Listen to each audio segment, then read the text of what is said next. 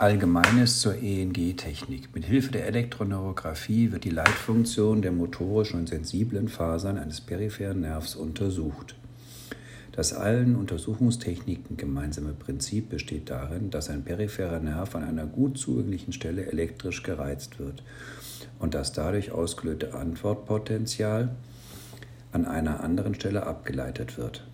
Man misst das Zeitintervall zwischen dem Moment des Reizes und dem Beginn des Antwortpotentials und kann daraus diesem in Millisekunden angegebenen Wert und der Distanz zwischen Reiz und Ableitpunkt die Nervenleitgeschwindigkeit errechnen. Die Latenzzeit ist jedoch nicht die einzige wichtige Information, die das Antwortpotential liefert. Vielmehr kann man an seiner Form und Dauer erkennen, welches Schicksal das AP auf seinem Weg vom Reiz zum Ableitpunkt erfahren hat. Wenn die Fortleitung weitgehend synchron erfolgt ist, zeigt das Antwortpotential eine harmonische bi- oder triphasische Form. Dagegen führt die Desynchronisierung der Fortleitung zu einer Verbreiterung und polyphasischen Aufsplitterung des Antwortpotentials.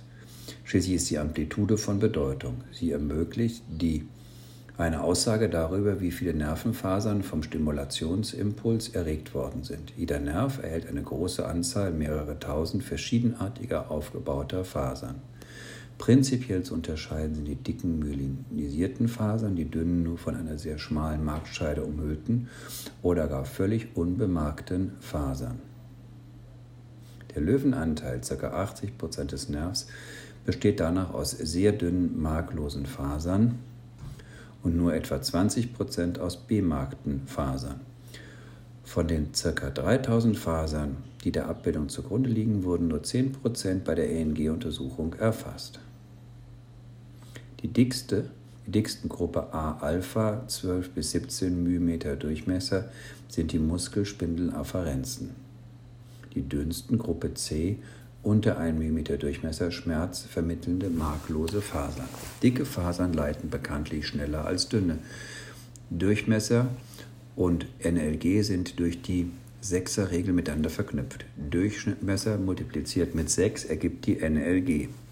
Eine dicke Phase mit einem Durchmesser von 10 μm leitet mit etwa 60, Milli 60 Metern pro Sekunde eine dünne Faser von einem Millimeter mit 6 Metern pro Sekunde. Man muss sich somit auch bei der ENG-Untersuchung vor Augen halten, dass nicht ein solitärer Fasertyp, sondern ein Spektrum von Fasern erfasst wird. Die Breite dieses Spektrums ist beim motorischen kleiner als bei sensiblen Fasern. Wobei zu bedenken ist, dass von den dargestellten Fasergruppen die A-Delta und die C-Fasern mit der Standard-Elektroneurographie nicht erfasst werden, sondern nur mit speziellen In-vitro-Techniken an exzidierten Fasern durch untersucht werden können. Wenn man also aus der Latenzzeit eines Antwortpotentials eine Nervenleitgeschwindigkeit ermittelt, muss man sich darüber im Klaren sein, dass dies eigentlich nur die maximale Nervenleitgeschwindigkeit des betreffenden Nervs ist. Die etwas langsamer leitenden Fasern liefern aber auch einen Beitrag zum Antwortpotential, der modellhaft dargestellt ist. Hier wird das Antwortpotential von einem Faserspektrum aufgebaut, dessen Überleitungszeit zwischen 3,0 und 3,5 Metern pro Sekunde liegt. Dies entspreche bei einer Distanz zwischen Reiz und Ableitpunkt von 150 mm einem Leitgeschwindigkeitsspektrum von 50 bis 43 Metern pro Sekunde. An diesem Modell würden die sogenannte Streubreite der Nervenleitgeschwindigkeit 7 Meter pro Sekunde betragen.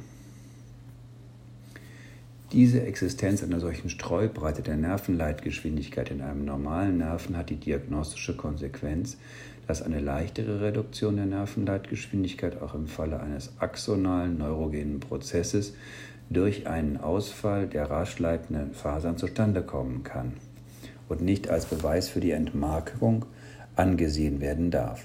Axonale Prozesse sind ja elektroneurografisch vor allen Dingen anhand der mehr oder weniger deutlichen Reduktion der MAP oder SAP-Amplitude zu sehen. Für eine allein durch den Ausfall der rasch leitenden Fasern bedingte Minderung der maximalen Leitgeschwindigkeit lassen sich folgende Grenzwerte angeben. Die Nervenleitgeschwindigkeit bis auf, kann bis auf 80 Prozent des unteren Grenzwertes absinken, die distale motorische Latenzzeit bis auf etwa 120 Prozent des oberen Grenzwertes ansteigen.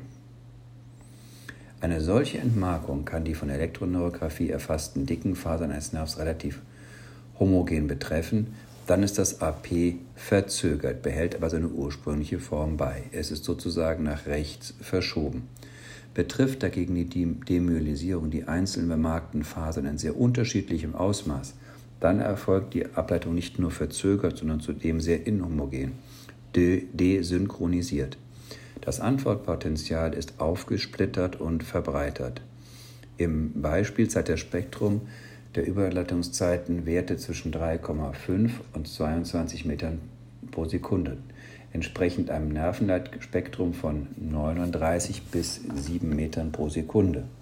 In der Elektroneurographie der langen Extremitätennerven hat es sich bewährt, durch Stimulation an verschiedenen Stellen einzelne Segmente des Nervs separat zu untersuchen. Die Art, in der dabei segmentale Nervenleitgeschwindigkeiten errechnet werden können, ist in der Folge am Beispiel der sensiblen Neurographie des Nervus medianus dargestellt.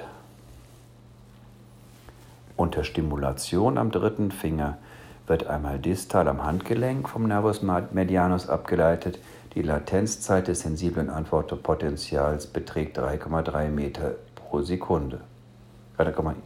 Die Distanz zwischen der differenten Reizelektrode Kathode und am Ableitpunkt 160 mm. Daraus ergibt sich 160 mm geteilt durch 3,3 Millisekunden bei einer Nervenleitgeschwindigkeit von rund 48 Metern pro Sekunde für den distalen Abschnitt der sensiblen Medianusfaser.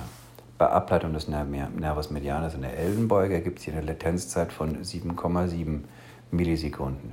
Wenn man davon die distale Zeit von 3,3 Millisekunden subtrahiert, erhält man die Laufzeit, die das NAP für die Strecke zwischen Handgelenk und Ellenbeuge benötigt, nämlich 4,4 Millisekunden. Dividiert man nun die entsprechenden Strecken, hier 260 mm, durch diese Laufzeit ergibt sich ein Wert von rund 59 Meter pro Sekunde.